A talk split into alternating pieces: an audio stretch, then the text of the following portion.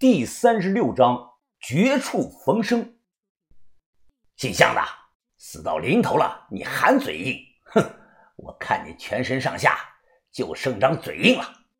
李香林指着我大声的说道：“我调查过了，那晚你和赛西施啊，根本什么都没干，就他妈的聊天聊了大半夜，结果你还骗我说你干了他三次。那种极品女人。”你都能坐怀不乱，你小子是不是早就不举了呢？啊！哈哈哈哈 一帮宁波人瞬间是哄堂大笑，讥讽我。我一听，脸色渐冷。想知道我举不举？很简单，你把你老妈送我玩两天，不就清楚了吗？要不然你妹妹也行，我不嫌弃。李香林他吐出了一口烟，他收起了脸上的笑容。哼，本来啊。看在认识一场的份上，想给你留个全尸的，现在想想还是算了。对了，我不但要把你开膛破肚、掏心掏肺，我还要把你师傅银狐那一伙人赶尽杀绝。哼，你们团里那个小妞的身材挺正啊，哎，你放心啊，我会把她留到最后，然后慢慢的玩儿。哈哈哈哈哈。膀大腰圆的老台啊，此时说道。啊，行了，老大，别跟这个小子废话，一枪打死埋了算了。李香林点点头，他正要下令，就在这个时候啊，李康阳说道：“哥，你不如先看看银元宝吧，白花花的，我长了这么大都没见过这么多的银元宝。”李香林走过去打开箱子，他随手拿起了一块银锭，放在手里掂掂分量。就在这个时候，李康阳咔的一拉这个猎枪的保险，他举着枪对准李香林的后脑勺，毫不迟疑的扣动了扳机，啪啪的一声啊，就跟那个西瓜炸开了一样，瞬间是血花四溅。李香林脸朝下，直接趴在了这个箱子上，脑浆好像都溅出来了。一声枪响过后，现场是鸦雀无声。这帮宁波人呆呆地看着趴在箱子上一动不动的李香林，显然呢都没有反应过来。杨子，你他妈是不是疯了？这个人的话音刚落，李康阳转过来对这个人的脑袋上再次啪开了一枪，可以说是毫不犹豫啊！同样是一枪爆头，李康阳抹了把脸上的血，他咧着嘴：“我哥已经死了，从现在开始，我就是镇海帮的老大。”情况突变了，老台被吓得面色苍白，但他是第一个反应过来说话表态的。老台呢，立即俯首道：“啊，帮主，我早就看李香林不爽了，我跟你干。你们几个呢？”其他几个宁波人是牙关紧咬，他们互相看了看，犹豫了几秒钟。哎，帮主，我们也愿意跟你干。李康阳此刻满脸是血，他端着猎枪。口说无凭不行，不如表下忠心。你们身上都有刀吧？现在一人从我哥身上取个零件下来，给我看看。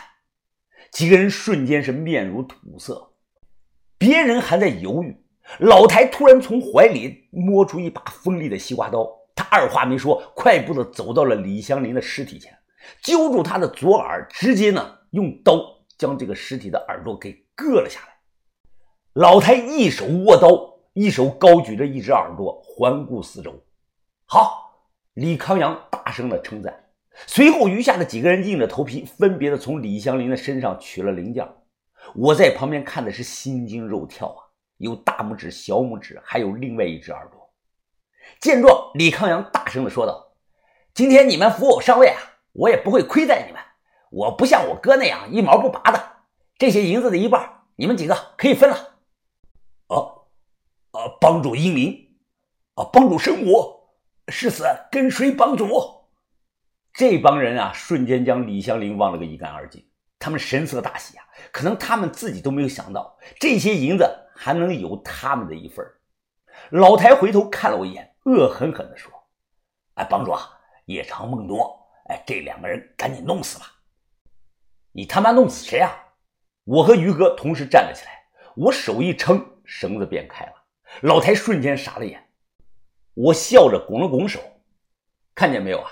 一切都和我预测的一样。那我就在这里恭喜哥们儿你上位了。李康阳伸手把我从坑里啊拽了上来，他拍了拍我，约定有效，我说话算数，银子让你们拿走一半。我一愣，本以为对方啊会和我讨价还价一番呢，毕竟现在他占尽了场面的优势，没想到对方这么干脆，这不免让我对这个黑的发亮的小子呢高看了两眼。杀人不眨眼，分钱不墨迹，约定不违反。这黑光的小子身上似乎有成为一方枭雄的潜力。突然，他冲着我说道：“我之所以啊今天杀了我亲哥，你的话呀只起到了一半的作用，因为他在一年前逼我女朋友去陪一个福建佬睡觉，所以我无论如何都要弄死他。这事啊我不知情，这是他们兄弟间的家事。不过看他讲话时的认真样子啊，好像是真事儿。”我叹声气，本想说啊，要想生活过得去啊，谁的头上还不带点绿呢？但看到他手里这个猎枪，我硬硬的把话给咽了回去。把头预言的一点没错，宁波人心黑手更黑，相处不得。李康阳转头吩咐说道：“把我哥抬回去，还有这个人也抬回去，拿布盖上，别让渔民看见了。”老太一听啊。他皱皱眉头，呃，帮主啊，我觉得应该就地埋了，这就有现成的坑啊。不，我不但要光明正大的回去，还要风风光光的为我哥操办后事呢。我还要发丧帖，该请的人全部请来。哎，你们几个都听好了，是我哥临死前把帮主的位置传给我的，害死他的是福建帮的几个福建佬。从今天开始，镇海帮和福建帮不死不休。凡是福建佬敢出现在我们镇海帮的地盘上，不用向我汇报，全他妈给我砍死！谁砍死一个福建佬，我奖十万块钱现金。听了这句话，老台面色极其的难看，他低声的说道：“哎，帮主啊，咱们刚刚成立不到半年，实力呢还不足以和福建帮的人血拼啊。”李康阳他淡淡的说道：“那是以前，我当上帮主就不一样了，两年之内。”我们宁波镇海帮必须发展成为浙江最大的帮派。我在旁看的是暗自心想啊，这个黑光小子外表长得像个傻不拉几的愣头青，但他体内还藏着另外的一张面孔。因为某个福建人一年前搞了他女朋友，他就要和福建人不死不休。那些人可不好惹，南方最狠的黑帮就两个。一个是广东潮州帮，另一个就是福建帮，这两个啊可比香港那个古惑仔狠多了。他们早年呢都是卖人体零件起来的，一个人到他们手里啊，能卖的最后就剩下一张皮。而且不管潮州帮还是福建帮都非常的团结，他们在白道上有自己的商会打掩护，田哥都不愿意过于招惹那些人。黑光小子，他是初生牛犊不怕虎，我估计他将来会被人剁碎了。不信的，看看秦希达的行事作风，他当年在广东开大飞的时候啊，就是潮州帮的人。一想到这些，我当即决定以后和黑光小子划清界限，以免将来的帮派大战牵扯到我。总之，他报他的仇，我发我的财，这辈子啊，我俩最好别再见面了。随后，黑光小子让我将三箱子银锭分成两份他不懂这个东西啊，也看品相、成色决定这个价值的高低。反正好的这个成色的，一人一半；普通成色的，也是一人一半。我呢，没动一点手脚，因为他这次守了约，那我也不能掉面，讲究的就是个公平。东西装好船后，他突然跟我说：“今天晚上。”你来我们帮里一趟，帮里人呐都知道我哥最近和你在一块，你要出面替我作证，指认福建佬是害死我哥的凶手。我脸色一变了，怕什么来什么，让我指认福建人杀了李香林，那将来福建人知道了不得砍死我呀？我一听啊，心虚了。呃，兄弟啊，这就不用我了吧？你这些手下就能指认啊？看他是面无表情，我最终无奈的点点头，说好。忙完后，我和于哥拉着一大箱子银子啊，开船离开了小岛。